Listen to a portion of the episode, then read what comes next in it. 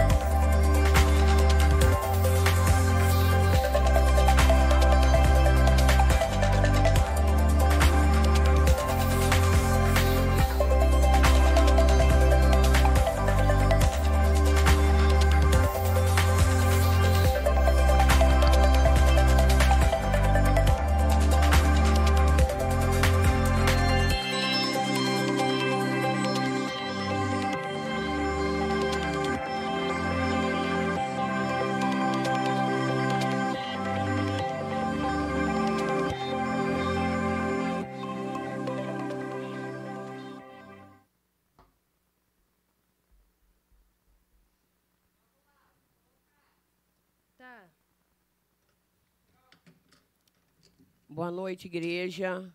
Boa noite, você que está online, você que está aqui. Hoje é noite de glória e honra para o Senhor Jesus. Estamos nessa casa para buscar o nosso Deus vivo e poderoso, aquele que pode todas as coisas. Deus é um Deus vivo, poderoso. Olha, Senhor Deus, queremos nessa noite exaltar e glorificar o teu santo nome, Senhor. Dizer para ti o quanto nós precisamos de ti, Senhor. O quanto nós não somos nada sem ti, Senhor. Pai, o Senhor é a nossa vitória, Pai. A nossa vitória quando morreste na cruz por amor de nós, Pai. Fomos comprados por um, preço muito alto preço de sangue, Senhor.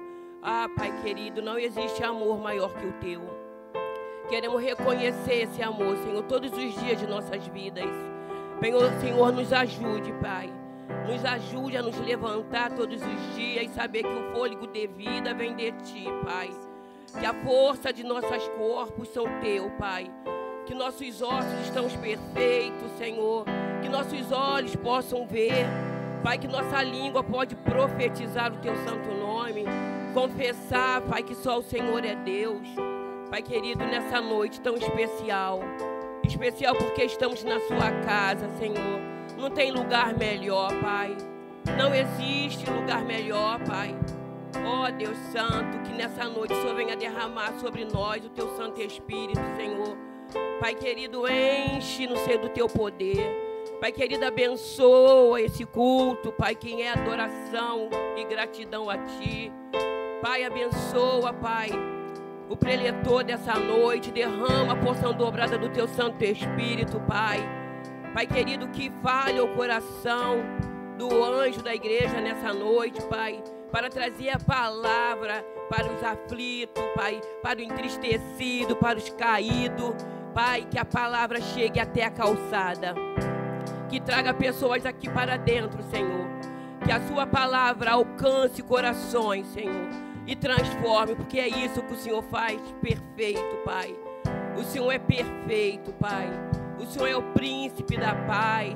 O Senhor é o leão da tribo de Judá. Pai querido, Pai santo, Tu és um Deus onipresente, onipotente, onisciente. Ah, Deus, não há Deus como Tu, não há Deus como Tu, Senhor. Tu és o único, verdadeiro, santo. Oh, Pai querido, abençoa, Pai. Abençoa o Teu povo, Pai. Que a Sua misericórdia nos alcance, porque o Teu amor já nos alcançou desde o momento que entregaste a sua vida no Calvário por amor de nós, Senhor. Isso é amor. Senhor, sem cobrar nada, sem querer nada de nós, apenas que nós te adoremos, reconhecemos o Senhor como Pai. Pai, que nessa noite o Senhor abençoa. Derrama do teu poder e da tua graça. Aleluia, Pai. Nós somos seres viventes, Pai. Então a tua palavra diz que todo ser que vive louve e glorifique ao Senhor.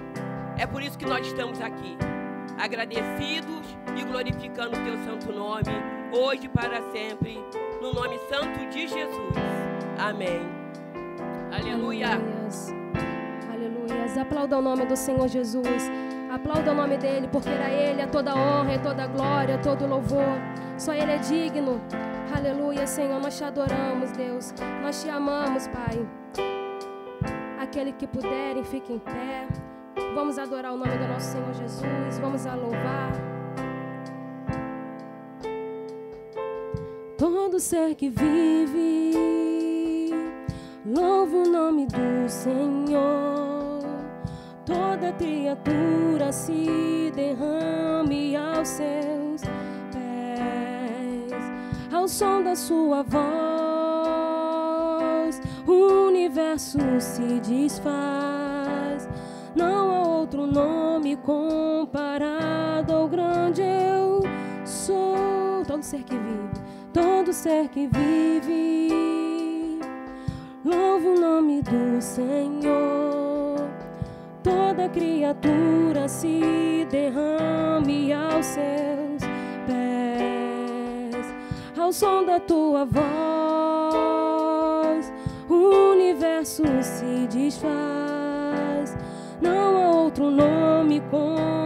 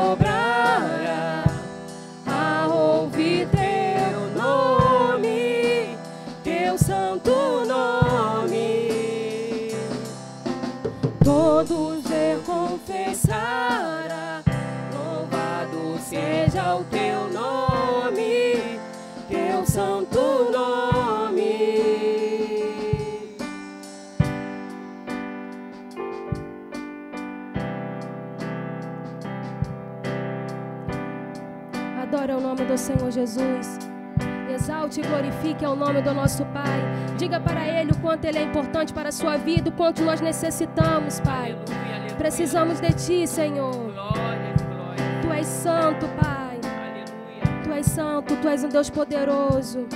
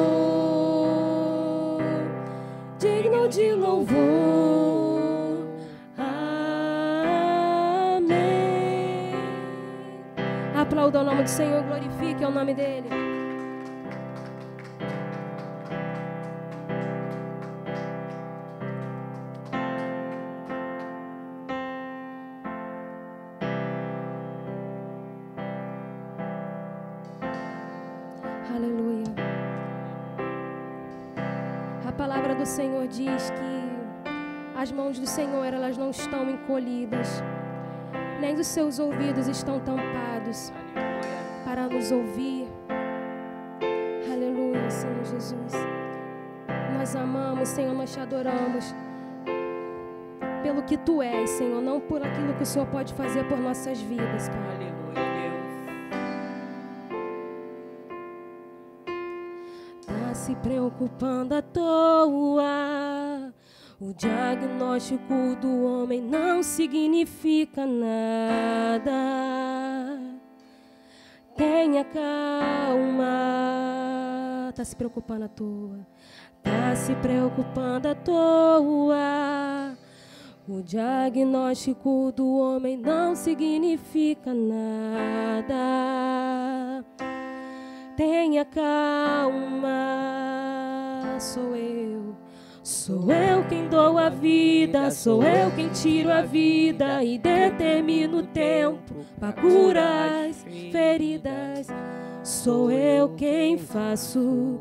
Quem é o homem para pôr um ponto final onde eu não coloquei? Não entre em desespero, Deus julga as suas lágrimas, é tudo passageiro. Você precisa confiar e descansar. Descansa, Descansa, quem te prometeu garante. Descansa, esse mal não é pra morte.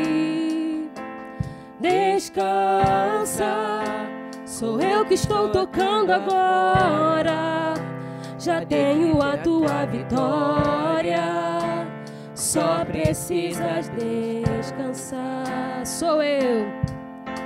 Sou eu quem dou a vida, sou eu quem tiro a vida e determino o tempo pra curar as feridas. Sou eu quem faço. Quem é o homem pra pôr um ponto final onde eu não coloquei? Não entre em desespero, Deus enxuga as suas lágrimas, é tudo passageiro. Você precisa confiar e descansar. Descansa, quem te prometeu garante. Descansa, esse mal não é pra morte. Descansa, Sou eu que estou tocando agora. Já tenho a tua vitória. Só precisas descansar. Descansa. descansa, quem te prometeu garante. Declare descansa. Descansa, esse mal não é pra morte. Descansa. Descansa, Sou eu que estou tocando agora. Já tenho a tua vitória. Aleluia. Só precisas descansar. Aleluia. Glórias a Deus. Aplauda o nome Aleluia. do Senhor Jesus. Glorifique o nome dele. O grupo de louvor agradece a oportunidade.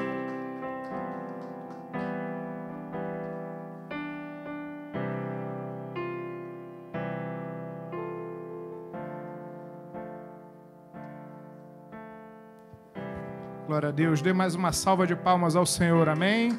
A Ele toda a honra, toda a glória, todo o louvor. Boa noite, amada igreja.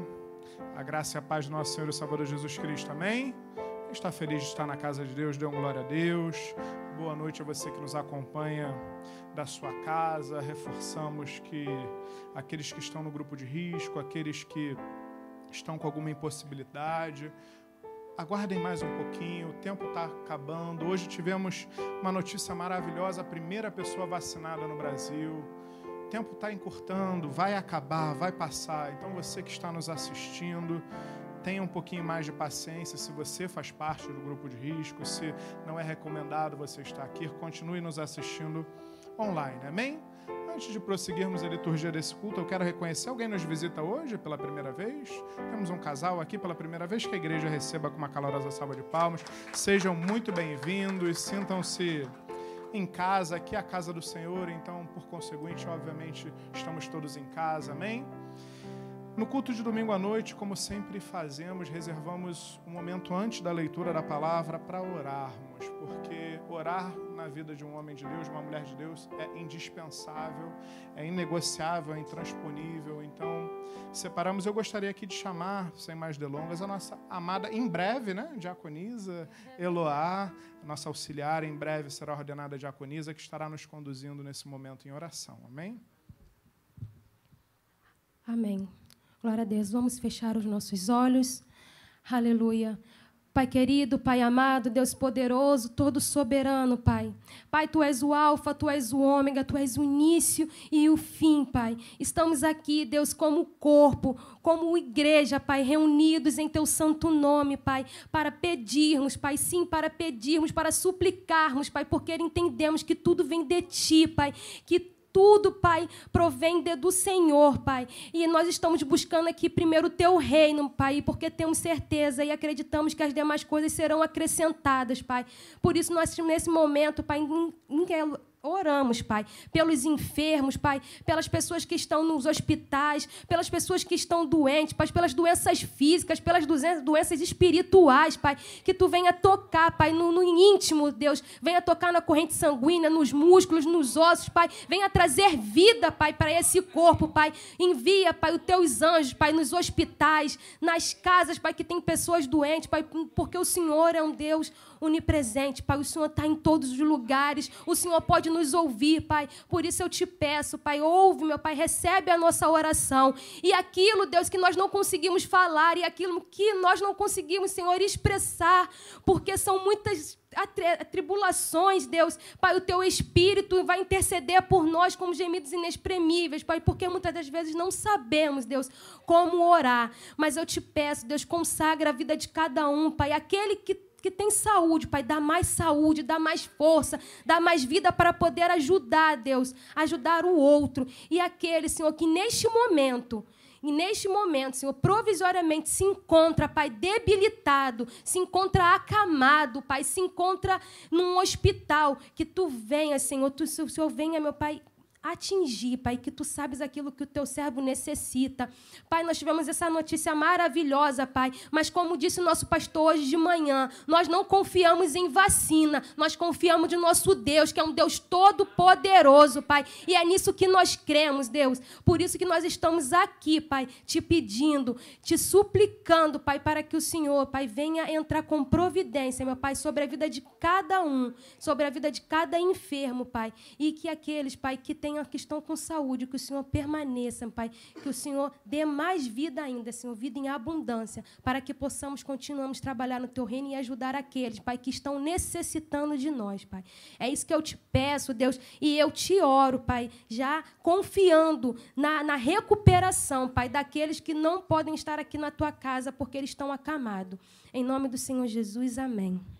Aplauda o nome do Senhor Jesus e glorifique ao nome dele. Amém?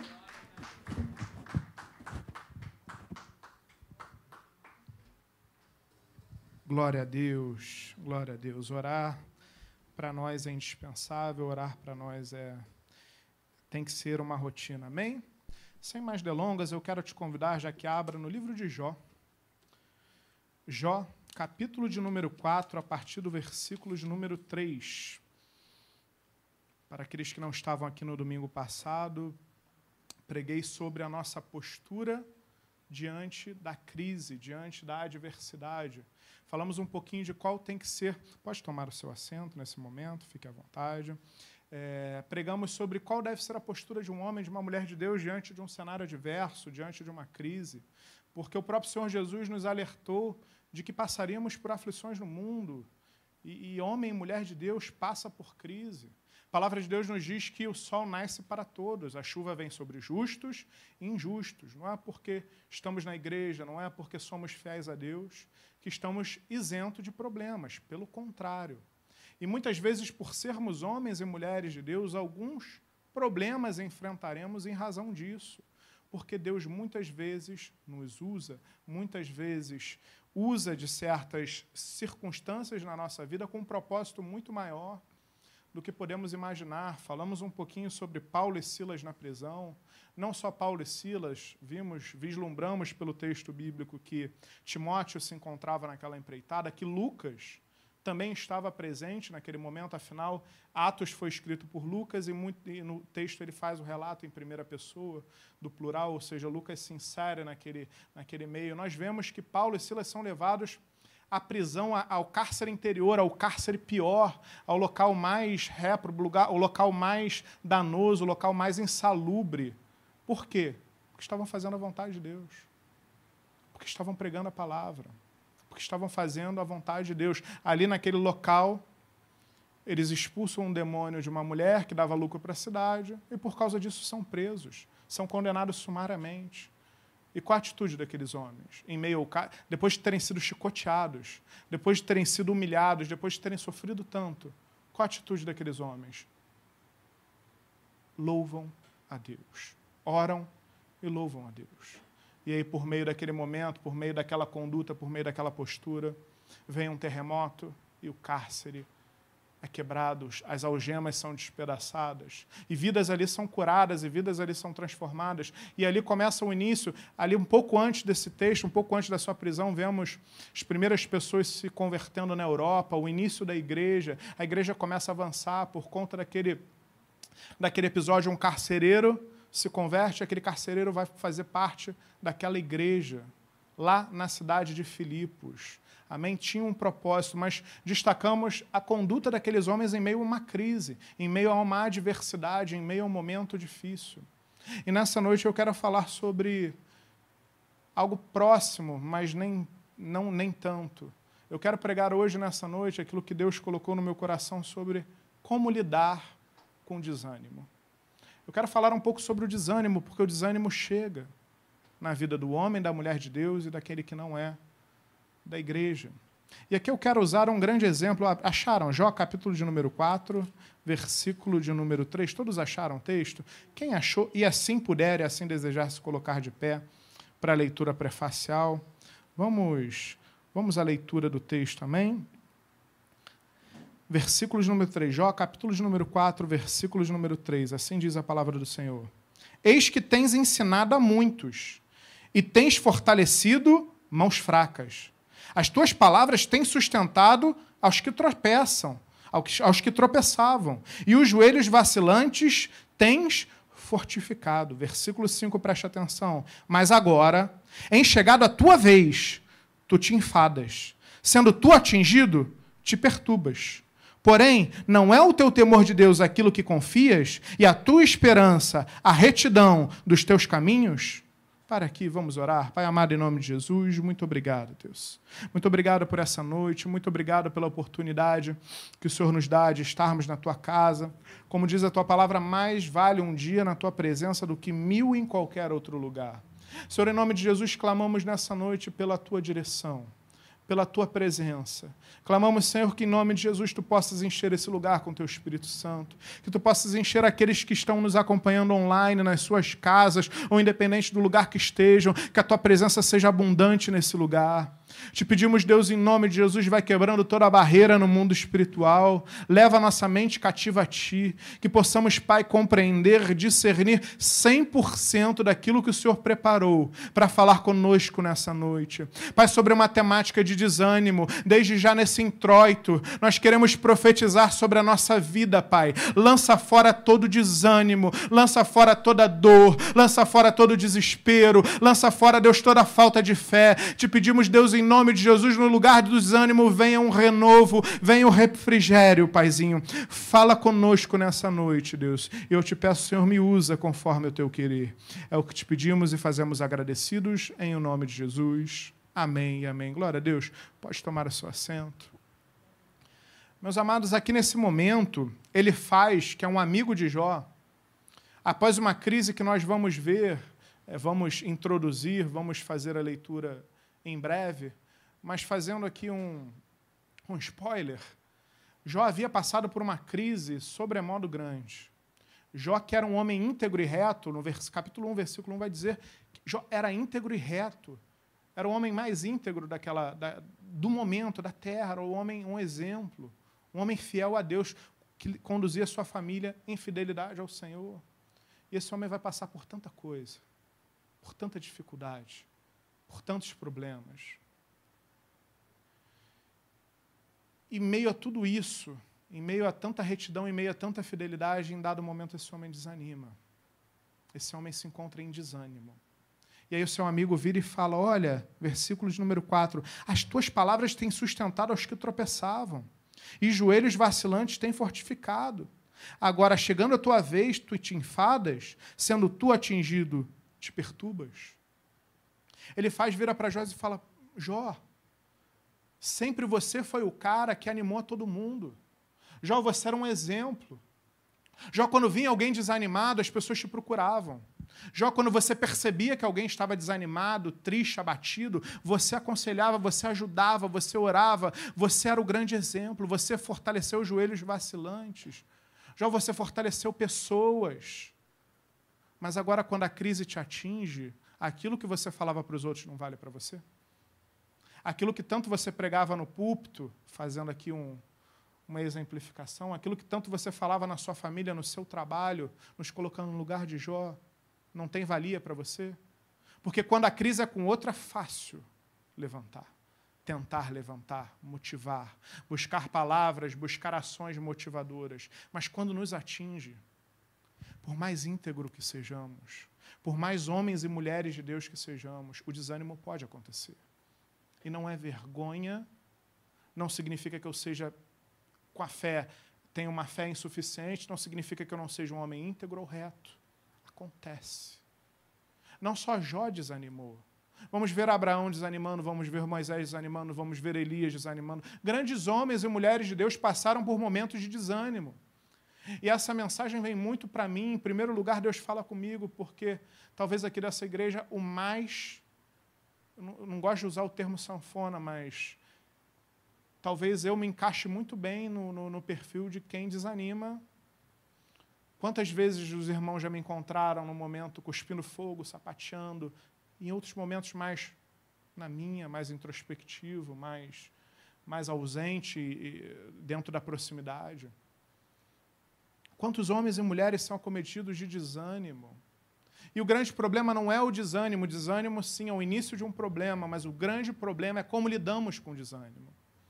O grande problema é quando o desânimo encontra uma raiz e essa raiz cresce e o desânimo se transforma em, outros, em outras questões que vão abatendo. O desânimo que acaba levando a uma depressão, um desânimo que acaba levando a, a, a se afastar de Deus, um desânimo que leva a caminhos ou a, a questões que são muito mais danosas. Por isso precisamos aprender a lidar com o desânimo.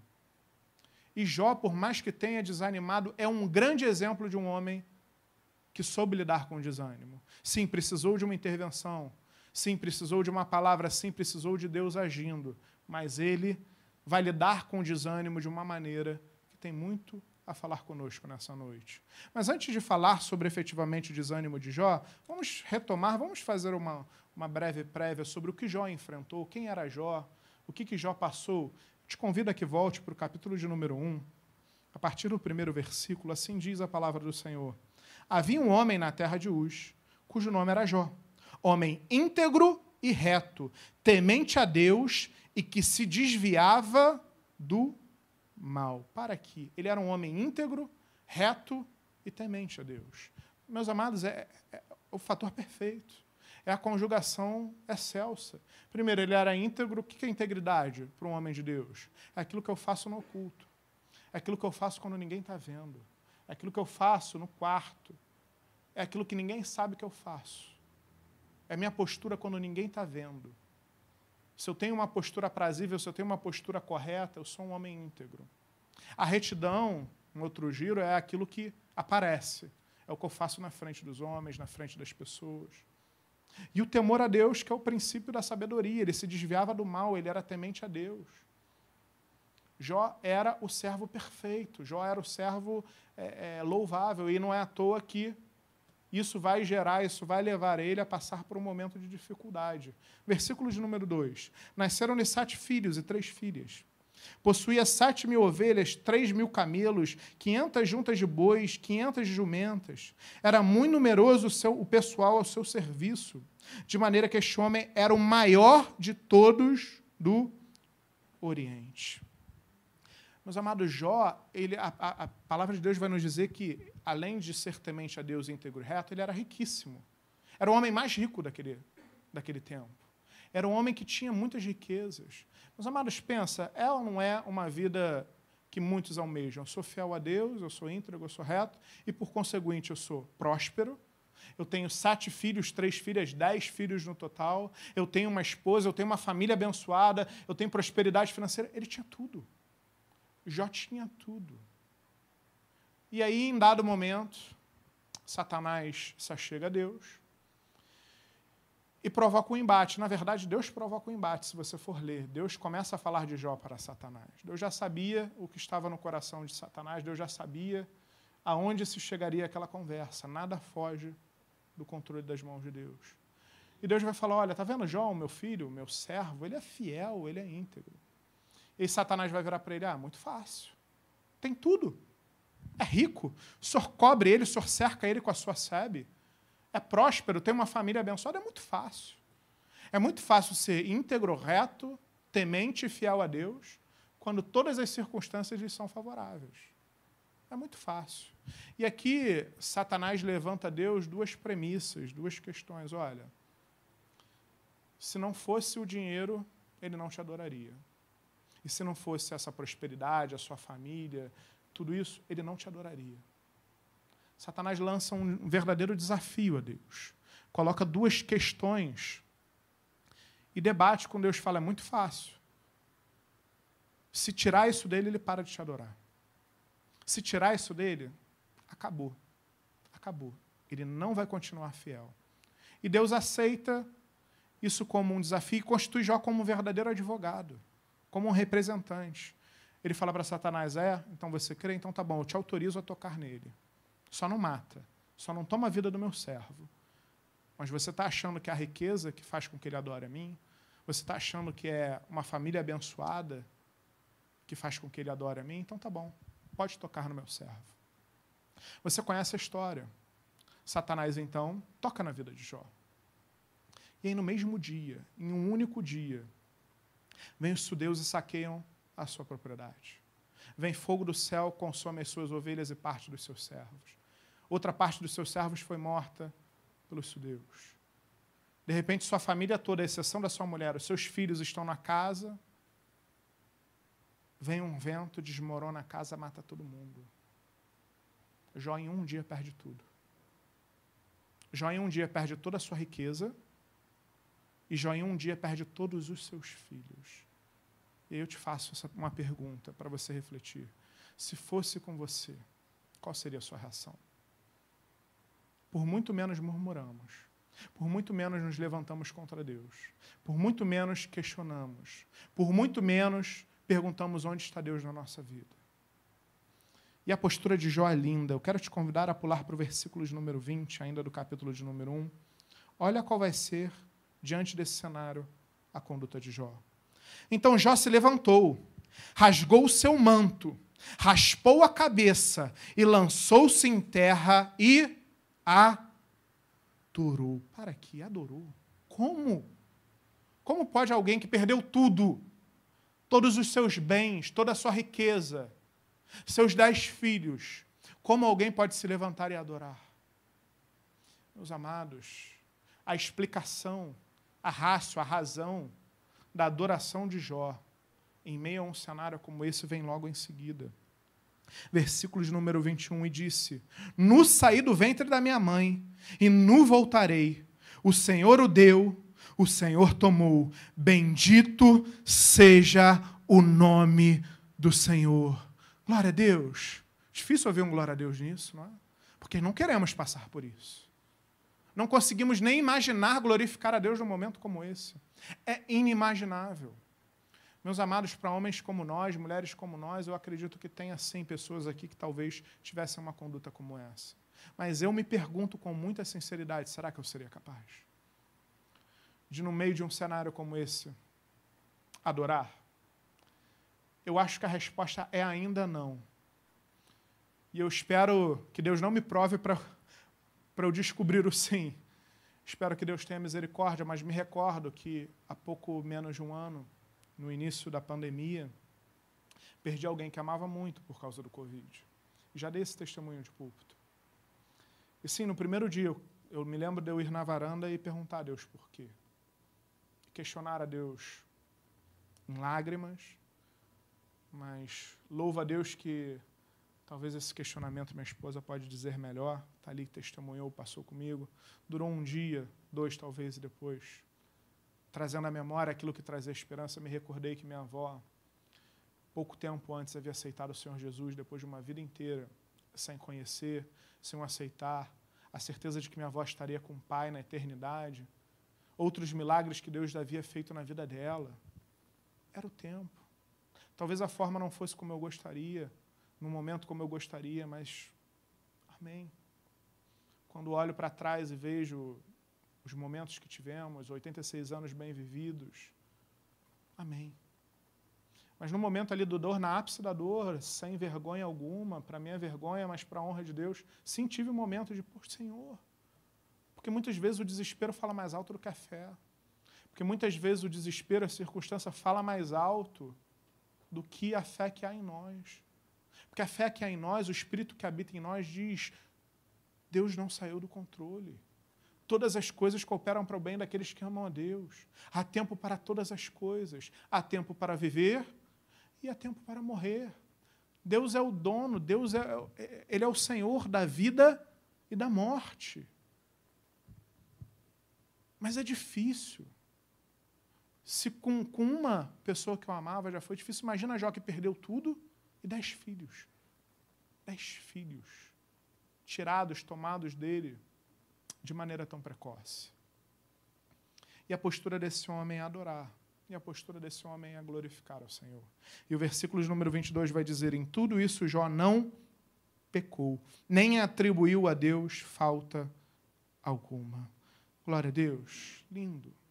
Que postura desse homem? É um homem inabalável. É um homem que pode passar por qualquer coisa que não vai desanimar. Quando começamos a olhar para a vida de Jó, se não tivéssemos lido o capítulo número 4, a conclusão racional que temos é que um homem inabalável, que é um homem que não vai esmorecer nunca, que é um homem que, se passou por isso, meu amado, nada mais abala ele. E aí Satanás volta, encontra Deus, teve as suas teses frustradas, quebradas, e aí ele fala: Olha, Deus, é, realmente ele, ele não pecou, mas calma, é muito fácil ele te adorar tendo saúde. É muito fácil ele te adorar tendo a sua aparência, estando bem. Mas eu aposto que se ele não tivesse a sua saúde íntegra, ele não adoraria o Senhor. E mais uma vez Deus permite a que Satanás toque Jó, desta feita na sua saúde. E a palavra de Deus vai dizer que Jó sofre de, de tumores tenebrosos. O capítulo de número 2, vamos no capítulo de número 2, vamos comigo a partir do versículo de número 7. Então saiu Satanás da presença do Senhor e feriu a Jó de tumores malignos, desde a planta do pé ao alto da cabeça. Jó, sentado em cinza, tomou um caco para com ele raspar. Você já imaginou isso? Pegar um caco para raspar os tumores, as feridas, as chagas da pele? Era uma doença, talvez ali um tumor, talvez algo parecido com a lepra, talvez algo que, que, que o fato de raspar com, a, com uma telha dá a impressão de que, de que ele estaria com um tecido necrosado, com uma pele já descamada, com feridas tão profundas que no desespero pega e começa a raspar com a sensação de querer tirar aquilo. Já imaginou depois de perder tudo? Já imaginou depois de perder seus filhos, de perder seus bens, se encontrar numa circunstância como essa. É algo que, meus amados, eu não consigo imaginar, eu não consigo vislumbrar. É algo muito difícil. E, e, e, esse momento vai trazer uma piora, esse momento vai trazer uma dificuldade maior ainda. Porque olha o que acontece no versículo 9. Então sua mulher, ou seja, sua mulher, aquela que deveria estar o quê? Apoiando, ajudando, dando forças, aquela que deveria estar ao lado de Jó. Então a sua mulher lhe disse: Ainda conservas a tua integridade? Amaldiçoa a Deus e morre. Você já imaginou isso da sua mulher? Ou do seu marido? Você não está vendo? Deus não está fazendo nada por você. Você não está vendo que Deus é esse que permitiu tirar nossos filhos, nossos bens e te deixar num estado como esse? Amaldiçoa esse Deus e morre a mulher de Jó passa a desejar a morte do seu marido. Ela não quer mais olhar para aquele homem apodrecendo. Ela já não quer mais conviver com aquele homem que encontrava-se numa situação como aquela. É ou não é para abalar o emocional e a fé de qualquer um? Estou falando aqui não só da fé, mas do emocional, que é um fator importante para as nossas vidas. É ou não é? Será que só eu vislumbro que numa situação dessa talvez eu não. Acho que na primeira talvez eu não aguentasse, que só na segunda. E aí nós vamos ver a postura de Jó, versículo de número 10. Mas ele lhe respondeu: Falas como qualquer doida. Temos recebido o bom de Deus. Não receberíamos também o mal? Em tudo isto não pecou Jó com seus lábios. Meus amados, que homem. Não é à toa que Deus permite que ele fosse afligido por tudo isso, porque Deus sabe o tamanho certo da cruz que a gente consegue carregar. Muitas vezes vamos passar por circunstâncias que Deus permite. Parece absurdo às vezes aos nossos olhos sob a nossa justiça. Vimos pregando sobre isso aqui na igreja, sobre a diferença entre o nosso senso de justiça e o senso da justiça de Deus. Porque, assim, aos olhos humanos, aos olhos da nossa justiça, pensarmos que Deus permitiu isso na vida de um homem reto, justo, temente e fiel, sob a nossa justiça, é algo que nos faz refletir que Deus é esse. Só que a Bíblia fala que a nossa justiça é como trapo de imundície. Sabe o que é o trapo de imundície? É, os historiadores vão, vão, vão nos remeter que esses trapos eram as ataduras feitas nas pessoas com lepra. Sabia que quando a pessoa tinha lepra e passava atadura na ferida, quando tirava a atadura vinha pedaço de pele? Vinha, ficava um negócio podre, nojento, que tinha que ser incinerado. Era aquilo de mais podre que existiria no mundo. A justiça do homem é isso, essa podridão. Não temos um senso de justiça. Aos nossos olhos, o, nosso, o senso de justiça nos faz refletir: meu Deus, como Deus permite isso na vida de Jó. Deus permite passarmos por circunstâncias com propósitos muito maiores daquilo que a gente imagina. E quando Deus permite que passemos por uma circunstância como essa, é porque Ele sabe que nós temos força e capacidade de vencer a circunstância, independente de qual seja. Acabaram as discussões entre Satanás e Deus. Jó provou que as teses levantadas por Satanás estavam equivocadas. Só que as mazelas de Jó não param por aí. Mesmo já Satanás parando de agir, algo vai acontecer. Três amigos de Jó vão saber que ele estava passando por muitas dificuldades. Eles vão ao encontro de Jó.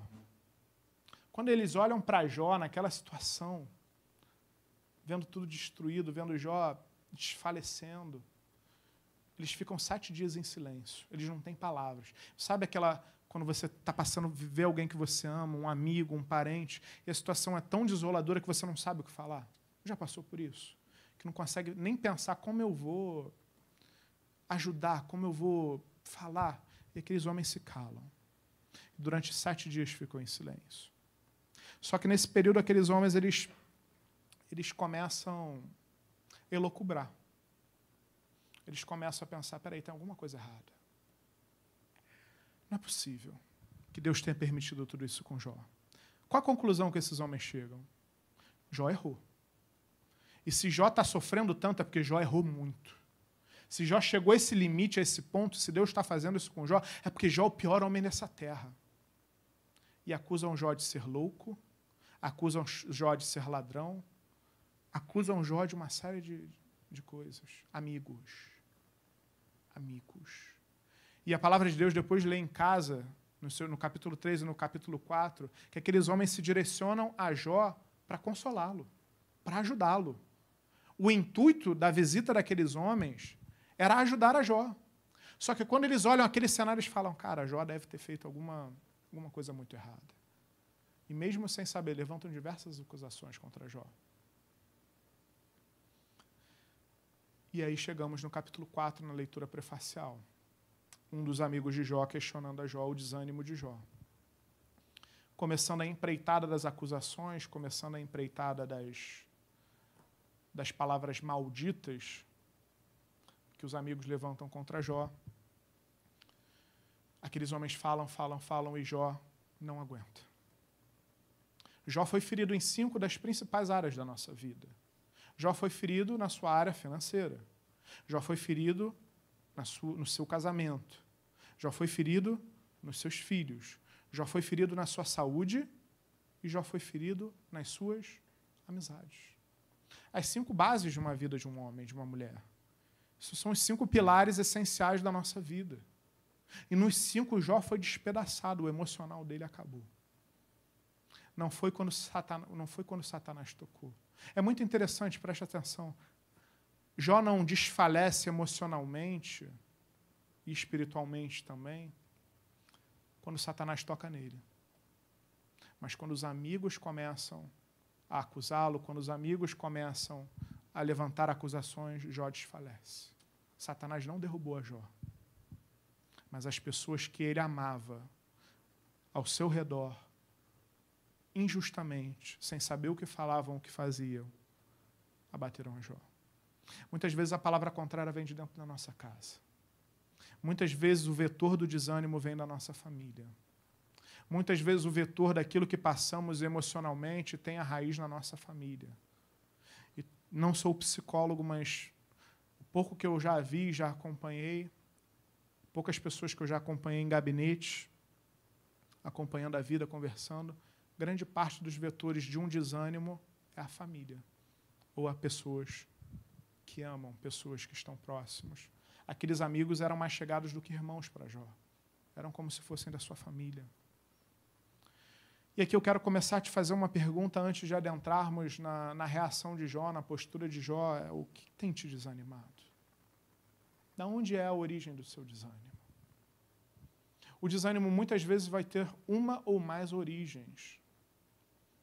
E a maneira com que e a, e a maneira que precisamos lidar com o desânimo, ela se inicia com a compreensão de onde vem o desânimo falando com a Marina esses dias, num momento de desânimo recente que passei, é, fui buscar, fui, fui buscar uma pregação, fui buscar uma palavra. E olha, assim como Deus falou comigo com a pregação de um homem. Como Deus falou comigo com uma pregação. E, e, e, ele, e aquele homem pregava sobre desânimo. E aquele homem foi pregar sobre Elias, sobre o desânimo de Elias. Falou um pouquinho de Jó também, mas focou no desânimo de Elias. E durante a pregação eu consegui achar a raiz principal do meu desânimo. E a raiz principal do meu desânimo, eu falo sem vergonha nenhuma, é não saber lidar com frustração. Eu tenho dificuldade de lidar com frustração. Se as coisas estão acontecendo como eu almejo, como eu quero, como eu desejo, meu amado, você vai me ver a pessoa mais ativa do mundo. Agora, se sai um pouquinho da curva, eu começo a desanimar. Isso é algo que Deus tem que trabalhar na minha vida, mas em primeiro lugar eu tenho que trabalhar na minha vida. Talvez a origem do seu desânimo sejam frustrações. Talvez a origem dos desânimos sejam conflitos familiares. Talvez a origem do seu desânimo seja que a sua fé está abalada. Talvez a origem do seu desânimo seja que você não está mais conseguindo olhar para Deus e confiar nele. Talvez a origem do seu desânimo seja a situação financeira que você esteja enfrentando, as dificuldades financeiras, a perda de um emprego, a perda de um familiar, um luto várias raízes de desânimo existem. E o primeiro passo para lidarmos com desânimo é identificar a raiz do seu desânimo. E eu te pergunto nessa noite, responda para si, comece a orar, comece a pedir para Deus revelar. Como eu falei, não foi em terapia, não foi em médico, e aqui eu faço um parênteses, meu amado, se necessário, faça terapia. Se necessário, procure ajuda médica. Deus levantou homens e mulheres, capacitou para nos ajudar. Não é vergonha, homem, mulher de Deus, ir para médico, terapeuta, psiquiatra se necessário. Nem tudo a raiz é espiritual, muitas vezes a raiz é emocional. Muitas vezes homens e mulheres serão levantados e usados por Deus para nos ajudar. Mas nesse momento, no momento que eu tive com Deus de desespero, que eu falei, Senhor, então trata isso. E Deus me, me clareou, Deus me mostrou com uma maneira tão, tão linda a raiz do meu desânimo, a raiz principal. Outras raízes existem, mas talvez a principal seja essa. E desde então é algo que Deus tem trabalhado e eu venho buscando trabalhar em Deus. Para aprendermos, para sabermos lidar com o desânimo, o primeiro passo é tentar identificar a origem dele. E muitas vezes é mais de uma origem. Então, nesse momento, meu amado irmão, minha amada irmã, comece a refletir sobre a sua vida, comece a orar. Comece a pedir, Deus, revela aquilo que tem causado desânimo. Porque tem muitas pessoas, a contrário senso, que estão aqui hoje, estão nos assistindo, ou estão nas suas casas, desanimadas e não sabem nem porquê. Às vezes a vida está boa, às vezes não tem nenhuma mazela que provoque um, um desânimo, mas está desanimada. E muitas vezes a raiz desse desânimo é a ausência de Deus, a distanciamento de Deus. Começa a pensar, começa a orar, começa a buscar a revelação de qual tem sido a origem do seu desânimo, que o primeiro ponto para lidar com o desânimo é você identificar a sua origem. E aí, meus, meus amados, algo vai acontecer. Depois de ler em casa, não temos tempo num culto para ler todos os textos, por isso a importância de você ler a palavra em casa. Depois de tudo isso, Jó chega no seu limite emocional, Jó chega no fundo do poço. Quem aqui já não chegou no fundo do fosso? Se eu fosse perguntar aqui quem já não chegou, quem não está, talvez pessoas aqui estejam, talvez pessoas que estejam nos ouvindo estejam no fundo do poço. Efetivamente no fundo do poço. Você sabia que chegar ao fundo do poço não é o pior, não é um, algo tão ruim? Sabe por quê? Quando chegamos ao fundo do poço, sabe qual a única atitude que a gente pode ter? Olhar para cima. Porque no fundo do poço você não tem mais por onde olhar. No fundo do poço você olha para o lado da parede, você olha para o lado da parede, você olha para frente da parede, você olha para trás da parede. Você é forçado a olhar para cima, para o alto. Olho para o alto de onde vem o meu socorro. Muitas vezes Deus permite a gente a chegar no fundo do poço, porque é só no fundo do poço que vamos olhar para o alto. Porque é só quando chegamos no fundo do poço é que olhamos para cima, que olhamos para os céus. Muitas vezes Deus permite nos colocar no deserto. Muitas vezes Deus permite que a gente passe por deserto. E muitas vezes é Deus, como a palavra nos fala, nos coloca num deserto. Jó chega ao fundo do poço. Quando ele chega no fundo do poço, ele não tem mais o que fazer. O que, que ele faz? Olha para o alto. E quando ele olha para o alto, no, no mais abalado das suas emoções, no mais despedaçado dos seus sentimentos, ele faz aquilo que nós fazemos com muita mais facilidade. Pelo menos eu faço, acredito que a maioria. Ele começa a falar com Deus. Só que ele não fala a Deus da maneira que deveria, em tese, ser a correta. Ele rasga o seu coração. E ele começa: Senhor, por que não me matas? Que não abrevia o meu sofrimento? Por que eu estou sofrendo tanto? Por que, que eu vivo? Por que, que eu vivi? Por que não me matou quando era um bebê? Por que não secou o leite do peito da minha mãe para que eu não sobrevivesse? Por que não tira a minha vida logo? E ele começa a questionar, perguntar. Só que aqui, talvez você pense, Jó murmurou. E Deus não suporta murmuração. Mas não. Existe uma diferença entre murmurar e apresentar um coração quebrantado a Deus. E um coração quebrantado, Deus não rejeita. Quando há verdade, quando há sentimento, quando há uma, quando há uma raiz de, de, de desespero, quando Deus consegue enxergar em nós que aqueles questionamentos, na verdade, são um desabafo. Na verdade, o seu coração de Jó estava sendo rasgado. Jó estava falando para Deus tudo aquilo que estava entalado nele, que a sua fidelidade, que a sua fé, que a sua integridade, que a sua retidão não permitiam falar, mas chegou um momento que Jó chegou ao fundo do poço, ele olha para cima e ele rasga o seu coração. E Jó, nesse momento, faz 16 perguntas, lê em casa. Mas não só 16 perguntas, ele leva 34 questionamentos a Deus.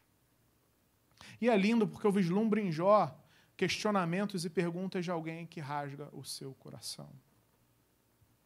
Porque Jó, meus amados, ele passou por tanta coisa e foi reto, que a postura daquele homem nesse momento não é murmurar, é, é rasgar o seu coração.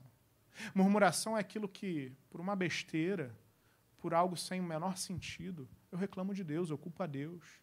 Tropecei, caí no chão. Ô oh, Deus, poxa, nem para botar um anjo aqui, ô oh, Deus, nem. Poxa, cadê? Sua palavra não diz que o Senhor ia me proteger. Murmuração é você reclamar reclamar, reclamar de coisas supérfluas. Murmuração é você atribuir tudo à culpa a Deus. Tudo Deus é o culpado, tudo é porque Deus não agiu, ou tudo porque Deus não fez. É aquele homem que sempre encontra em Deus o álibi de tudo. Isso é murmurar. Agora, em dados momentos, passamos por situações tão tenebrosas, por situações tão complicadas, que rasgamos nosso coração a Deus. Isso não chega como murmuração, porque um coração Deus quebrantado Deus não rejeita. 16 perguntas, 34 questionamentos lançados. Sabe o que Deus responde a Jó? Nada. Silêncio sepulcral. Para colocarmos o passo a passo sobre como Jó lida com seu desânimo. O primeiro ponto, quando ele chega ao fundo do poço, ele olha para cima. E quando ele faz essas perguntas, quando ele se quebranta perante Deus, é a primeira atitude nossa, é a primeira atitude que nós temos que ter para lidar com o desânimo. É nos quebrantar perante Deus. É abrir o nosso coração para Deus. É não temer, é não ter rusgas, é não ter meio termo. É ser sincero, Deus, olha, eu não estou aguentando. Está pesado demais. Está pesado demais, eu não consigo entender, eu não consigo vislumbrar, eu não consigo compreender porque eu estou passando por isso. Me ajuda. Esse desânimo está tomando conta de mim, está me paralisando. Eu estou desanimado, eu não quero mais seguir, eu não quero mais ir na igreja. Eu não quero mais fazer a obra de Deus, eu não quero mais ler a Bíblia, eu não quero mais orar, eu não quero mais nada. Abre o seu coração para Deus. Primeiro ponto para lidar com desânimo é ser sincero, é abrir o seu coração para Deus. E é interessante que a atitude de Deus, a postura de Deus é um silêncio sepulcral. Meu amado, talvez pior do que passar pela aprovação é encarar um silêncio de Deus. Porque quando eu passo por uma aprovação e Deus fala comigo, quando eu passo por uma aprovação e vem aquela voz reconfortante dizendo: Filho, calma, vai passar. Tenha fé. Está acabando.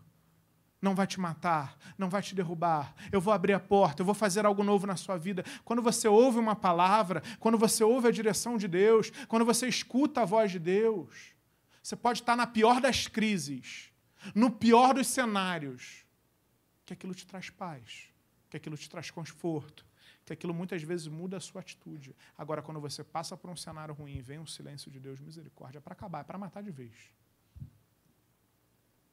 Você abre teu coração para Deus e vem um silêncio, acabou. Bem, abri meu coração para Deus. Olhei para o alto, cheguei no fundo do poço e Deus não fala nada comigo, acabou, não quero mais esse Deus. Deus não existe, Deus não é poderoso, ou Deus não me ama, Deus está muito ocupado com outras coisas, Deus não, Deus não me ama, Deus não. Enfim. Quantos álibis teremos, temos na nossa mente? Quantos álibis Jó teria para questionar, depois de rasgar o seu coração perante Deus? A resposta será um silêncio. Só que Jó era um homem diferenciado. E por isso precisamos aprender com Jó. Porque sabe qual vai ser a postura de Jó? Pule para o. Pule o capítulo de número 19, para o versículo de número 25. Do capítulo 4 ao 19, a gente fez um grande compacto sobre tudo o que aconteceu. E aí vem um silêncio retumbante de Deus. E aí Jó vai ter a seguinte atitude, versículo de número 25. Depois de falar, depois de questionar, depois de levar as suas as suas indagações, os seus questionamentos. Depois de rasgar o seu coração e vir um silêncio sepulcral de Deus, olha a postura de Jó. Porque eu sei que o meu redentor vive e por fim se levantará sobre a terra. Porque eu sei que o meu redentor vive meus amados, no meio de um silêncio, depois de abrir o seu coração a Deus, depois de não receber uma resposta, Jó para, Jó cai em si, e Jó faz uma das declarações mais lindas da Bíblia. Porque eu sei que o meu redentor vive. O segundo passo para lidar com o desânimo, o segundo passo para lidar com a frustração,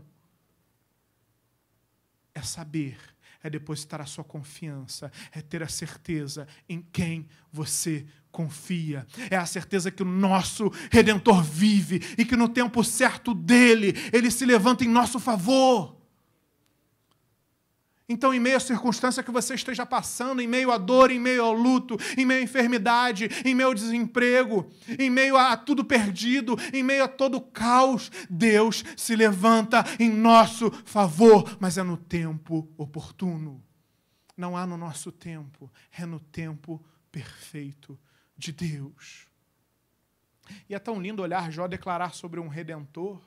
É fácil hoje eu declarar sobre um redentor porque nós sabemos quem é Jesus. Nós sabemos o que Jesus fez por nós. Nós temos a palavra hoje integralmente nas nossas mãos. Jó não. Mas Jó tinha tanta intimidade com Deus. Jó tinha tanta comunhão com Deus que ele sabia quem Deus era. E é lindo porque eu me recordo de uma da explicação de um homem para o seu filho sobre sobre quem é Deus. Uma criança, viram uma criança, criança, pergunta de criança é difícil, viu? Muitas vezes as crianças fazem aquelas perguntas que você nem imagina. Professor de, de, de, de escolinha aí de juvenil, de geração vida, sofre. Porque vem, às vezes, uma pergunta pior do que a, a BD. Você está numa BD, às vezes ministrar a BD é mais fácil do que ministrar aula para criança. Nunca ministrei aula para criança. Mas tem um pavor, medo disso enorme. Quantas ABDs já dei aqui na igreja? Mas eu acho que com criança eu fico com mais medo. Acho que seria mais complicado. E uma criança vira para o seu pai e fala: Pai, qual o tamanho de Deus? E o pai, sem saber explicar, fica num silêncio, fica num silêncio.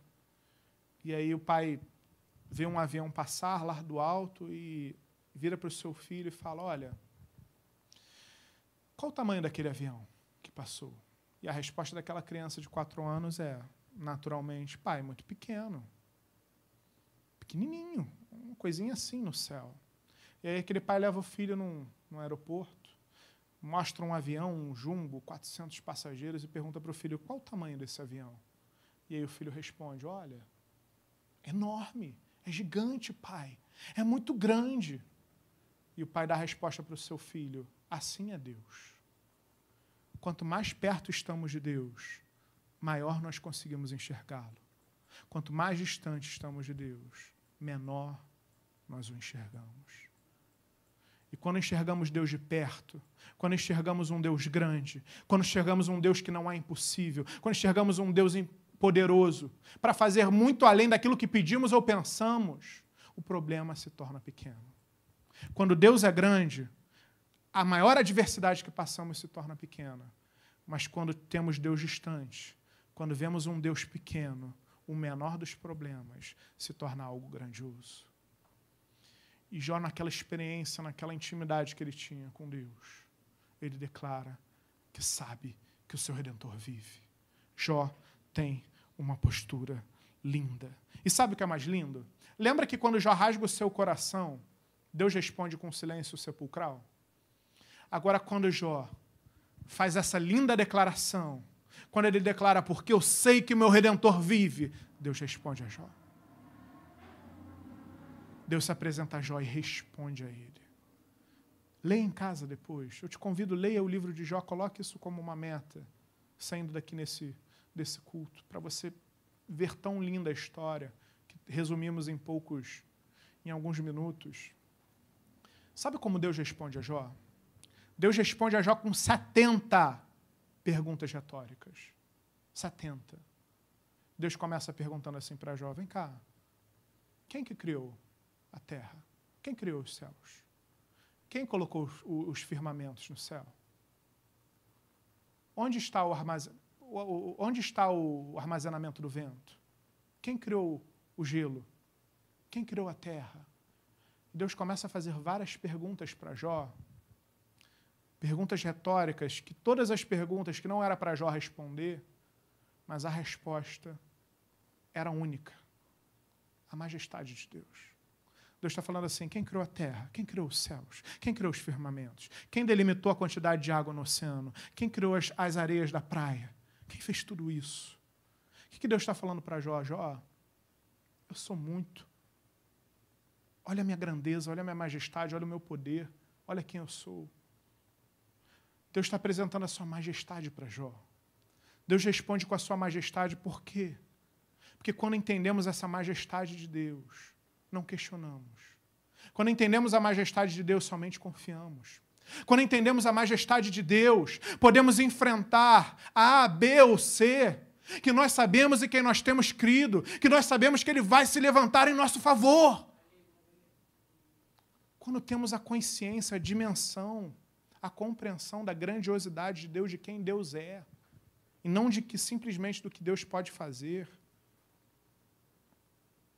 Temos a resposta para tudo na nossa vida.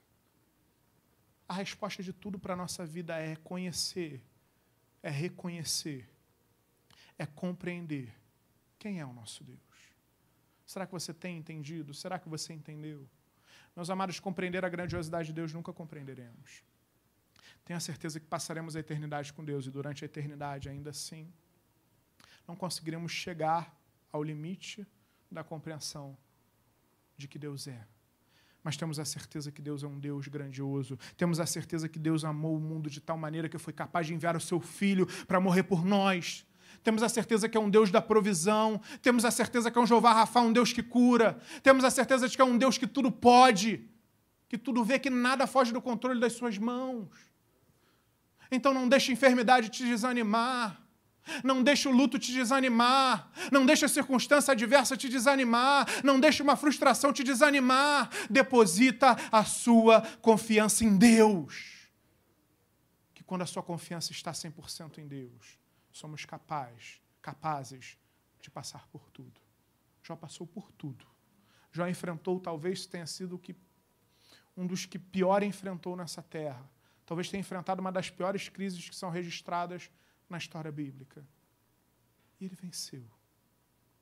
E Jó teve cinco para terminarmos, Jó teve cinco grandes lições. Eu já quero te convidar a que se coloque de pé, já chamar a equipe de louvor. Aquele que puder, aquele que não puder, fique no seu lugar, mas abra comigo Jó, capítulo de número 42. Último capítulo do livro de Jó. O resumo daquilo que Jó extrai, daquilo que Jó recebe, daquilo que Jó é, absorve de toda essa experiência que ele teve. Jó, capítulo de número 42, versículo de número 1. Então respondeu Jó ao Senhor: Bem sei que tudo podes, e nenhum dos teus planos pode ser frustrado. Quem é aquele, como disseste, que sem conhecimento encobre o conselho? Na verdade, falei do que não entendia. Coisas maravilhosas demais para mim coisas que eu não conhecia. Escuta-me, pois, havias dito, e eu falarei. Eu te perguntarei, e tu me ensinarás. Eu te conhecia só de ouvir, mas agora os meus olhos te veem. Por isso me abomino e me arrependo no pó e na cinza. Cinco lições que Jó recebe. Primeira dela, Versículo de número 2: Bem sei que tudo podes. Jó sai dessa experiência que ele tem com a certeza que Deus pode todas as coisas. Meu amado irmão, Deus te trouxe aqui nessa noite para te trazer a memória, para afirmar no seu coração que Ele pode todas as coisas. Então, independente do que você esteja passando, independente do momento que você esteja vivendo, Deus pode todas as coisas. E com uma palavra ele pode mudar a sua vida, a sua realidade, o seu cenário. Então confie em Deus. Deposita a sua confiança em Deus, que ele pode todas as coisas. Segunda lição que Jó identifica, em nenhum dos teus planos pode ser frustrado, nenhum plano que Deus tem para a nossa vida pode ser frustrado. Nenhum. Aquilo que Deus tem para ti, você vai viver. Nem Satanás foi capaz de impedir os planos de Deus sobre a vida daquela família. Deus restituiu em dobro tudo aquilo que Jó foi tomado. Deus restituiu em dobro tudo aquilo que Jó teve de destruído. Todos os planos de Deus para nós vão se cumprir. Então, se Deus falou algo na sua vida, se Deus colocou um propósito no seu coração, se Deus botou um objetivo na sua vida, por mais difícil, por mais distante, por mais complicado que possa estar parecendo ser, confia, luta, vai avante, porque os planos de Deus não podem ser frustrados. Terceira lição que Jó aprende é que muitas vezes, muitas vezes vamos falar, vamos buscar, vamos tentar entender o que não podemos compreender versículo de número 3, quando Jó fala, na verdade, falei do que não entendia. Coisas maravilhosas demais para mim, coisas que eu nem conhecia. Para de tentar entender. Meu amado, começa a buscar entender a raiz do seu sofrimento, da sua dor, do seu desespero, do seu desânimo, como é o tema da mensagem de hoje. Mas para de tentar entender a Deus. Muitas pessoas, ao invés de buscar compreender o porquê estão vivendo algo, Quais são os propósitos de Deus sobre aquilo que está vivendo? Quais são os propósitos de Deus sobre aquilo que está acontecendo na sua vida? Emanam toda a sua energia em tentar buscar o que Deus está fazendo, com quanto deveriam buscar tão somente entender o que Deus tem para a sua vida nesse momento. Quantas pessoas já não questionaram a Deus por que Deus permitiu uma pandemia, porque Deus permitiu duzentas e tantas mortes no país, porque Deus permitiu que os dez filhos de Jó morressem naquele momento. O homem não é capaz de entender os planos e os desígnios de Deus. E quando tentamos entender, usamos a nossa justiça para compreender. Justiça é essa que é trapo de imundícia. Então para de tentar compreender a Deus. Para de tentar buscar entendimento em Deus e passa tão somente a confiar em Deus. Terceira lição que Jó aprende, que era para ele parar de questionar, para ele parar de falar de coisas que ele não conhecia e focar tão somente, tão somente em confiar, porque Deus é um Deus que faz coisas maravilhosas, porque Deus é um Deus que faz muito além daquilo que pedimos ou pensamos. Quarto ponto, versículo de número 5. Eu te conhecia só de ouvir, mas agora os meus olhos te veem. Quarto ponto, quarta experiência, quarta conclusão que Jó tem ele passa a conhecer muito mais a Deus. Ele passa a ter uma intimidade muito maior com Deus. Ele passa a não só conhecer a Deus porque ele ouvia, mas ele passa a ter experiências memoráveis com Deus. Experiências essas que eu tenho certeza a Bíblia não vai nos relatar, mas eu tenho certeza que no transcorrer da sua vida, Jó passou por outros momentos e a todos enfrentou. Porque o nível de experiência com Deus dele foi acentuado a um nível exponencial. Comece a olhar diante das circunstâncias, comece a buscar no momento quando você chega no fundo do poço. Comece a buscar mais a Deus. Que quanto mais você buscar a Deus, talvez você tenha entrado aqui nessa noite, ou você esteja nos ouvindo hoje nessa noite, tão somente conhecendo a Deus por aquilo que falam que no momento que você tomar uma atitude, que no momento que você buscar a Deus, que no momento que você agir como Jó, você vai parar de conhecer a Deus pelo que falam e vai passar a conhecer a Deus pelas experiências que você vai viver com Ele. E por fim, a última, Jó se arrepende. O homem íntegro, o homem reto, o homem temente a Deus, o homem que fazia a vontade de Deus o único que não pecou nessa terra foi Jesus. O único que não tinha o fruto, que deveria apresentar um fruto de arrependimento foi Jesus. Somente Ele. Jó reconhece quem Ele era. Jó reconhece a sua pequenez perante Deus. Jó reconhece a sua pequenez perante aquilo que Deus é. Jó reconhece que ele tinha muito mais a melhorar, a se consolidar, a se edificar perante Deus. Um homem íntegro e reto que no final se arrepende. E o arrependimento é o prenúncio de tudo. O arrependimento é o princípio de tudo. Porque, meus amados, para termos experiências com Deus, para alcançarmos um grau de, de, de, de, comunhão com Deus, o primeiro ponto é o arrependimento. Porque se eu não me arrepender, sem arrependimento, sem confissão, não tem como me aproximar de Deus se eu não me arrependo daquilo que eu faço que é contrário a Deus, a palavra de Deus, eu não tenho ter como experiências com Deus. Porque sem santidade é impossível agradar Deus, se aproximar de Deus. Sem santidade, ninguém verá Deus. Sem santidade, você não se aproxima de Deus. E a santidade, ela é consubstanciada em arrependimento, em reconhecermos quão pequenos somos, quão falhos somos. E o fruto do arrependimento é buscar uma vida reta com Deus. Entendermos que sim, hoje erramos, nos arrependemos e buscamos uma santidade. Talvez daqui a um tempo erremos de novo, porque vamos errar. O que diferencia um homem e uma mulher de Deus não é a ausência do pecado, não é a ausência do erro, mas é o inconformismo com o erro. É o inconformismo com o pecado. É não aceitar aquilo para a sua vida e buscar algo mais, algo novo. As cinco lições que Jó aprende. As cinco lições que extraímos de um homem que se encontrava desanimado, de um homem que teve tudo restaurado em dobro, de um homem que venceu o desânimo. E se Jó venceu o desânimo, meu amado irmão, nós vamos vencer. Se Deus permitiu que Jó passasse por tudo isso, é porque ele queria usar a vida e a história de Jó para mudar toda uma geração para pessoas serem alcançadas dois, três, quatro, cinco, dez mil anos depois daquilo que já passou. Muitas vezes o que você está passando hoje, que você não entende, você buscava entender. É algo que Deus vai transformar a sua família. Talvez por meio dessa enfermidade e por meio da intervenção de Deus, pessoas vão se acolher, vão, se, vão confessar, vão buscar a Deus por meio da sua fé, por meio daquilo que Deus tem feito nessa enfermidade. Talvez no seu desemprego, talvez na necessidade, talvez no problema que você esteja enfrentando. Deus tem um propósito para tudo. Para de tentar entender o agir de Deus. E nessa noite, feche os seus olhos e começa a confiar em Deus. Feche os seus olhos e para de enxergar a Deus como aquele avião no céu. E começa a enxergar a Deus como aquele avião que está frente a frente de você. Faça como Jó. Quando a situação apertou, quando tudo ruiu, quando ele perdeu seus filhos, seus bens, ele adorou a Deus. Adore a Deus no momento da dificuldade.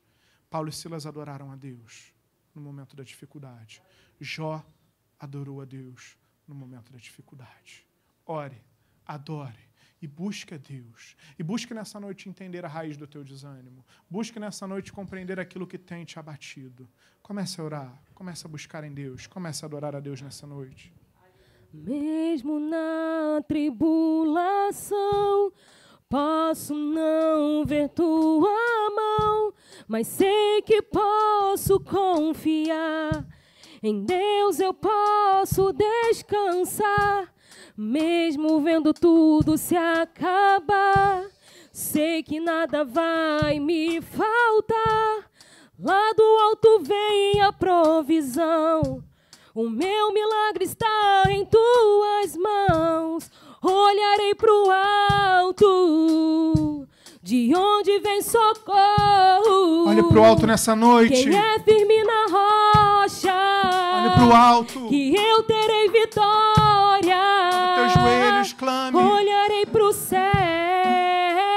Socorro no de céu. onde vem a bênção. Terei um testemunho e contarei ao mundo que tu és meu Deus. Coloca a mão no seu coração. Pai amado, em nome de Jesus, nessa noite, Pai. Como ministro da tua palavra, eu clamo, Pai, nessa noite. Vem com teu Espírito Santo sobre cada vida aqui, sobre a minha vida em primeiro lugar, sobre a vida de cada irmão, cada irmão que, irmã que se encontra aqui nessa noite, ou no aconchego do celular, ou em qualquer lugar que estejam ouvindo essa mensagem. Espírito Santo de Deus vai tocando nessa vida. Pai, em nome de Jesus, nós te pedimos sobre todo desânimo, sobre toda dor, sobre toda depressão, sobre toda paralisia. Pai, em nome de Jesus, vem com teu renovo, vem, Deus, com teu refrigério. Pai, em nome de Jesus, muda essa vida, muda essa história. Pai, sobre aquele que se encontrava no fundo do poço, Pai, que essa vida possa olhar para o alto nessa noite, que essa vida possa olhar para o alto e ter a certeza de que o Senhor a ama, de que nada fugiu do controle das suas mãos, de que tu és poderoso para fazer infinitamente aquilo de que pedimos ou pensamos. Pai, muito obrigado, porque temos a certeza em quem nós temos crido. Pai, muito obrigado, porque podemos declarar nessa noite que o nosso Redentor vive e há de se levantar em nosso favor. Muito obrigado, Deus, que não há dificuldade, que não há luta, que não há circunstância que possa nos paralisar, porque Deus, quando temos a Ti como nosso Senhor, porque Deus, como temos a Ti no controle, quando a nossa vida está sob o controle das Tuas mãos, nada pode nos paralisar. Tão somente aquilo que o Senhor desejar, tão somente aquilo que o Senhor colocar sobre as nossas vidas. Pai, nessa noite nós clamamos, Pai, a Ti. Te pedimos, Pai, em fruto de arrependimento sobre o perdão dos nossos erros, dos nossos pecados, perdão sobre quando a nossa fé esmoreceu. Perdão, Deus, sobre quantas vezes colocamos em Ti a culpa de algo que estávamos vivendo. Quando colocamos, Senhor, em Ti a culpa pela Sua não intervenção. Quando Deus não sabíamos, não conhecíamos, quando falamos daquilo que não conhecíamos, quando queremos, Deus, tentar entender daquilo que não somos capazes de dimensionar ou de compreender, perdoa-nos, Deus. Nessa noite, tão somente queremos declarar, Pai, o nosso amor a Ti, a nossa confiança em Ti, a certeza de quem Tu és sobre a nossa vida. Muito obrigado, Deus. Como Jó venceu o desânimo, como Jó teve restituído em dobro tudo aquilo que lhe foi tomado. Te peço nessa noite, Pai. Levanta a vida do meu irmão e da minha irmã. Sobre aquilo que foi tomado da tua vida, Pai. Em nome de Jesus, restitui em dobro, Pai. Sobre aquilo que foi cerceado, sobre aquilo que foi destruído, sobre aquilo que se encontra despedaçado. Pai, renova, restaura. reedifica, em nome de Jesus. Eu quero te fazer dois convites nessa noite. A igreja toda de olhos fechados, você que está aqui, você que está na sua casa, ouvindo essa transmissão ao vivo, ou você que está ouvindo essa transmissão gravada. O quinto ponto de Jó foi o arrependimento. O quinto ponto que Jó enfrenta, descobre, discerne, tem de lição na sua vida, é que ele precisava se arrepender. E o arrependimento é se voltar a Deus. O arrependimento é rejeitar aquilo que você está fazendo e te afastando de Deus, que você está fazendo, que fere os desígnios, a palavra de Deus. É você dizer: Deus, eu não quero mais isso para minha vida. Eu quero mudar a minha vida. Eu quero mudar a minha história. Eu não quero mais ser aquela pessoa que eu era antes. Eu quero ter o meu caráter transformado. Eu quero ter a minha vida transformada. Eu quero ter a minha história modificada. E o arrependimento é o primeiro passo. E o segundo passo é confessar a Cristo como seu único e suficiente Salvador. A palavra de Deus fala: se tua boca confessares e em teu coração creres, Jesus ressuscitou dentre os mortos, serás salvo. O segundo passo é a confissão. Se você ainda não entregou a sua vida a Jesus, ou se talvez outrora você tenha feito essa oração, ou se talvez outrora você tenha entregue a sua vida a Jesus, só que as mazelas da vida, as dores, ou o silêncio de Deus, como Jó enfrentou, te tiraram do caminho, fizeram com que você se afastasse, fizeram com que você entenda hoje que você não está com o nível de intimidade com Deus que você deve, deveria estar. Se Deus para você nessa noite ainda é aquele aviãozinho lá longe. Se Deus para você talvez outrora era aquele jumbo que você via, que você tocava, que você enxergava grandioso, mas hoje ele parece tão distante. Deus te faz um convite nessa noite se você ainda não entregou a sua vida a Jesus, ou se você outrora entregou, mas entende que precisa voltar aos caminhos do Senhor, que você precisa voltar a refazer a sua aliança com Deus. Levanta a sua mão direita bem alta. Eu quero orar pela sua vida daqui mesmo, do lugar. Não precisa vir aqui à frente. Não vou pedir para ninguém vir. Vamos seguir o distanciamento. Vamos seguir tudo aquilo que nos é ensinado. Se você nos, hoje nos assiste nessa mensagem, mande uma mensagem. Na pregação você tem um campo para comentar, fale, olha, eu quero. Deixe o seu contato, mande um oi, mande um alô que a gente vai entrar em contato com você. Eu vou te fazer mais uma vez esse convite nessa noite, se há alguém aqui que deseja voltar aos caminhos do Senhor ou entregar a sua vida a Jesus. Levanta sua mão direita bem alta, eu quero orar pela sua vida daqui mesmo. Pai amado, em nome de Jesus sobre, Pai, aquela vida que deseja entregar a sua vida a Ti ou voltar aos seus caminhos. Pai, em nome de Jesus, recebe a oração do Teu filho, Pai. Recebe a oração da Tua filha nessa noite. Pai, aquele que deseja, aquele que está declarando agora que o Senhor é o único e suficiente Salvador, toca nessa vida. Vem agora com Teu Espírito Santo encher essa vida. Encha, Pai. Preencha aquele vazio que outrora ela estava enfrentando. E faz algo novo na vida do Teu filho e da Tua filha. Pai, sobre aquilo que foi pregado nessa noite, queremos te agradecer. Muito obrigado. Queremos, Pai, ser como Jó, a te adorar não por aquilo que tu podes fazer, não por aquilo que tu podes dar, mas te adorar efetivamente por aquilo que o Senhor é. Muito obrigado, Paizinho. Nós te louvamos, nós te adoramos. Em nome de Jesus. Amém. E amém. Glória a Deus. Se você crê nisso, dê um amém. Glória a Deus. Uma salva de palmas para o Senhor. Amém. A Ele toda a honra, toda a glória, todo louvor. Pode tomar o seu assento. Nesse momento ainda em culto ao Senhor, nesse momento de dízimos e ofertas, eu quero te convidar, lá em Jó, capítulo de número 3, o que a palavra de Deus diz. Versículo de número 3. Possuía Jó sete mil ovelhas, três mil camelos, 500 juntas de bois, 500 jumentas. Era também muito numeroso o pessoal do seu serviço, de maneira que era o homem, era o maior de todos do Oriente. Jó era um homem riquíssimo. Jó era um homem extremamente próspero. Deus abençoava, Deus, o que Jó colocava a mão, Deus prosperava. Só que em dado momento nós vimos nessa noite que Jó perde tudo. E é lindo que no versículo de, de número 20, quando Jó versículo de número 21, quando Jó fala: No sair do ventre da minha mãe, não voltarei, o Senhor, o deu, o Senhor tomou, bendito seja o nome do Senhor. Jó reconhece que a vida financeira estava nas mãos de Deus. Jó reconhece que quem tocava, que quem conduzia a sua vida financeira era Deus. E isso é uma declaração linda de fidelidade a Deus. Porque Jó perdeu tudo e glorificou a Deus. Muitas vezes nós reclamamos de dar a décima parte ou de ofertar um valor a Deus. Muitas vezes nos incomoda, para muitos homens e mulheres de Deus, incomoda o momento de dízimos e ofertas. Eu já fui assim no início da minha conversão, talvez no primeiro ano de conversão, era o momento que eu menos gostava.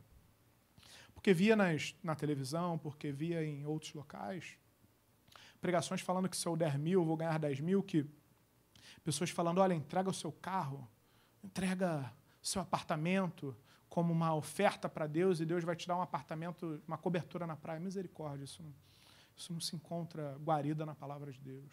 A palavra de Deus vai falar que Deus ama aquele que dá com alegria, ponto. Se não há alegria no coração, se não há entendimento, é o que eu falo nessa noite, é o que falamos no púlpito dessa igreja, não dê nada.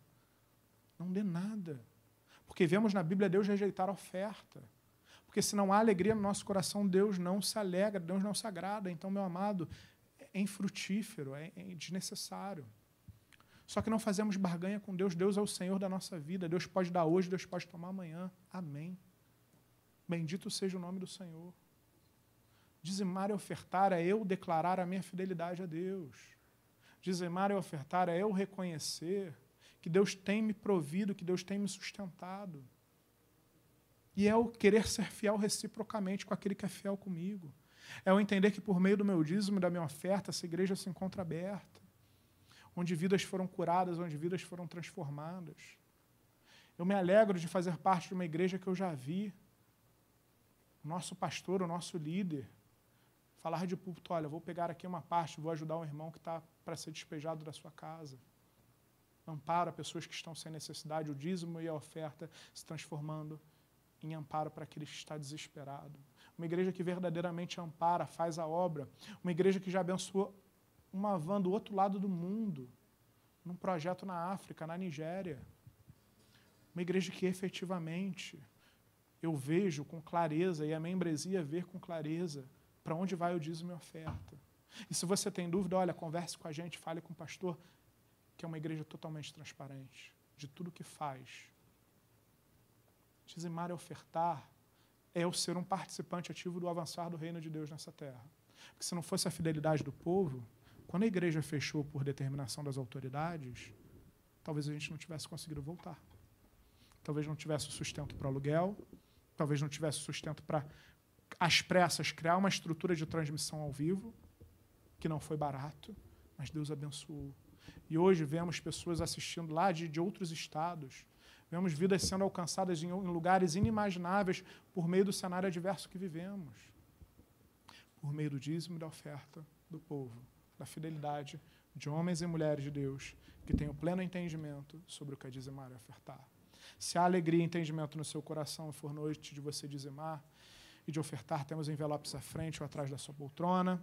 Com o nosso auxiliar Marcelo, uma máquina de débito para o seu conforto, para o seu segurança, porque cada vez mais é difícil sairmos com dinheiro na rua. Separe seu dízimo, sua oferta com calma e que Deus vos abençoe rica e abundantemente.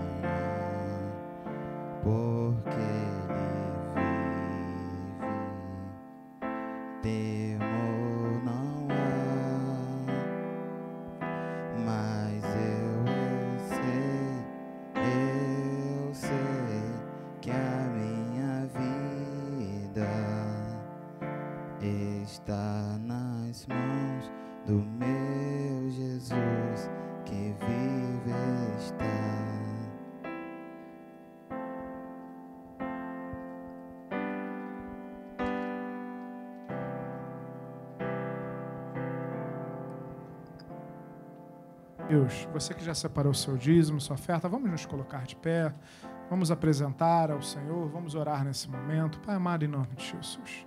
Eis aqui, Deus, o pouco do muito que o Senhor tem colocado nas nossas mãos. Muito obrigado, Deus, porque até aqui nos ajudou o Senhor e há de nos ajudar a cada dia das nossas vidas. Muito obrigado, Deus, que em meio a uma crise, em meio a pessoas sendo demitidas, em meio a contratos de trabalho suspensos, Deus, em meio a qualquer cenário que eu possa me encontrar, eu posso declarar com tranquilidade que o meu redentor vive e que ele se levanta em meu favor em tempo oportuno. Muito obrigado porque sobre a nossa vida financeira não é diferente. Muito obrigado, Deus. E nesse momento, como nos é lícito pedir, clamamos pela vida financeira do teu povo. Te pedimos, Deus, sobre aquele que está desempregado, abre, abre uma porta de emprego, abre uma oportunidade profissional sobre aquele Deus que está estudando para um concurso público. Deus abençoa o estudo do teu filho, sobre os nossos jovens que fizeram o Enem hoje, queremos deixar desde já nas tuas mãos. A vida profissional dos nossos jovens, para que tenham uma vida futura, para que tenham Deus, quando chegar a alcançar a sua maioridade, quando tiverem as suas famílias constituídas, nada falte. Muito obrigado, Senhor. Te pedimos também, Pai, pela administração financeira dos recursos que chegam à tua casa que todo recurso que chega ao teu altar seja usado para a tua obra conforme a tua direção e querer. É o que te pedimos e fazemos agradecidos em o nome de Jesus. Amém e amém. Glória a Deus. Pode tomar seu assento. Se hoje à noite de você dizimar, eu receberei à frente, as ofertas serão recolhidas nos vossos lugares e que Deus vos abençoe rica e abundantemente. Ele vive posso crer no amanhã,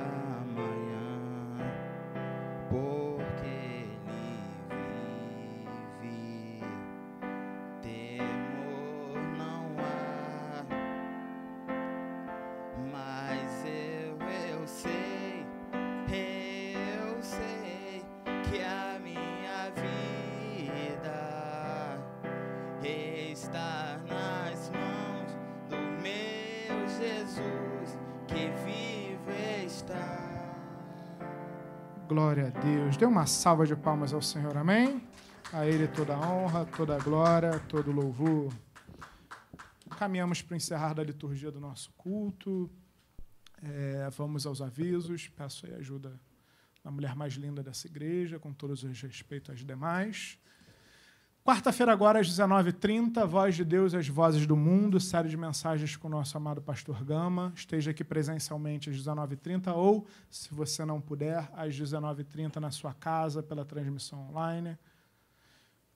Nossa filha, Igreja Nova Vida da, de Benfica, completando dois anos, dia 19 de janeiro é o culto oficial. Na rua Boituva, 111, nosso bispo Martinho Lutero estará pregando nesse culto tão especial, Nova Vida de Benfica, que é filha de Nova Vida de Vila Isabel. Então, é uma extensão da nossa igreja. Você que puder estar nessa festa, vai ser uma benção, com todo o protocolo de segurança, cadeiras em isolamento, como aqui, ferição de temperatura, enfim, tudo aquilo que, se Deus permitir, por pouco tempo ainda estamos tendo que estar fazendo. Amém? Sexta-feira do mês, olha, a última sexta-feira, é agora não, né? Outra, né? É na outra sexta-feira, na última do mês, oração, cura e libertação, nosso culto aqui com auxiliar Rodrigo e auxiliar Daniele. Dia 30, o encontro dos casais vai ser onde? Aqui mesmo na igreja? Aqui mesmo na igreja. Então, olha, você casado, você que faz parte do Ministério dos Casais, você que ainda não faz parte, desejo, me procure, fale comigo, teremos aqui o encontro dos casais. Amém? Às 19h30. É um sábado? É um sábado, né? Amém? Nossa escola bíblica dominical, todo domingo, às 9 horas da manhã e 10, horas, 10 e 15 da manhã, o nosso culto dominical. Amém? Mais algum aviso? Não? Vamos então nos colocar de pé. Nesse momento onde oramos, onde encerramos a liturgia do culto, eu quero, eu oro para que o culto ao Senhor continue na sua casa, no seu carro, na sua vida, amanhã no seu trabalho. Encerramos tão somente a liturgia de um culto mas o nosso culto a Deus tem que ser ininterrupto. Amém? Nesse momento eu quero aproveitar e fazer uma oração sobre a mãe da vida da nossa amada auxiliar Ana, Marcela. É... Ana, Marcela, Ana Cláudia, falei Marcelo, seu esposo. Vamos nos. A igreja soube, né? Foi postado no grupo. A, mãe dela teve um AVC, encontra-se internada. E cremos que para Deus não há impossíveis. Amém? Cremos que se se ainda onde há esperança, o agir de Deus deve ser clamado, e assim como igreja vamos orar e vamos crer que Deus vai efetuar uma cura na vida dela. Amém? Vamos então orar. Pai amado, em nome de Jesus, muito obrigado, Senhor. Muito obrigado pela tua palavra, muito obrigado pelo teu culto, muito obrigado, Deus, pela semana abençoada que tivemos, em meio a tanta, a tanta dificuldade, a tanta, a tanta dor, em tanta, um momento tão complicado. Se estamos de pé hoje é porque até aqui nos ajudou, Senhor. Pai, te pedimos sobre a semana que se inicia, a tua graça, as tuas bênçãos, o teu mover, o teu agir. Te pedindo, Deus, para nos despedir em paz, em segurança, nos livrando do homem mau. E, Pai, encerramos, Deus, a liturgia desse culto clamando sobre a vida da mãe da tua serva, Pai. Da tua serva Ana, tua serva fiel. Pai, sobre aquele leito do hospital, nós clamamos agora como igreja, Pai, que o teu Espírito Santo inunde aquele lugar. Pai, que a tua filha, que a tua serva, que está lá em, naquele leito de hospital, possa sentir agora a tua presença. Deus, que não só ela, mas que toda a equipe daquele hospital, que todos os enfermos que estão naquele lugar, que toda a equipe médica que está naquele lugar possa sentir agora a tua presença, o teu agir, Pai. Te pedimos, Pai, sobre a tua vida, a tua graça, a tua cura, a tua, o teu agir, Paizinho. Nós, como igreja, Pai, profetizamos e declaramos a cura da tua filha, Pai. Te pedimos, Pai, para testemunhar o milagre que o Senhor está fazendo sobre a vida dela. Muito obrigado, Deus, porque em meio à dor, em meio à enfermidade, em meio à palavra contrária, nós sabemos que ainda temos uma instância superior, nós sabemos que temos quem temos e que podemos pedir. Muito obrigado, Paizinho, nós te louvamos. Nós te adoramos em o nome de Jesus e que o amor de Deus Pai, a graça e a paz do nosso Senhor e Salvador Jesus Cristo e as ricas e doces consolações do Espírito Santo de Deus sejam sobre as nossas vidas hoje, para todo sempre aquele que crê, diga amém. Ide em paz, Deus os abençoe rica e abundantemente.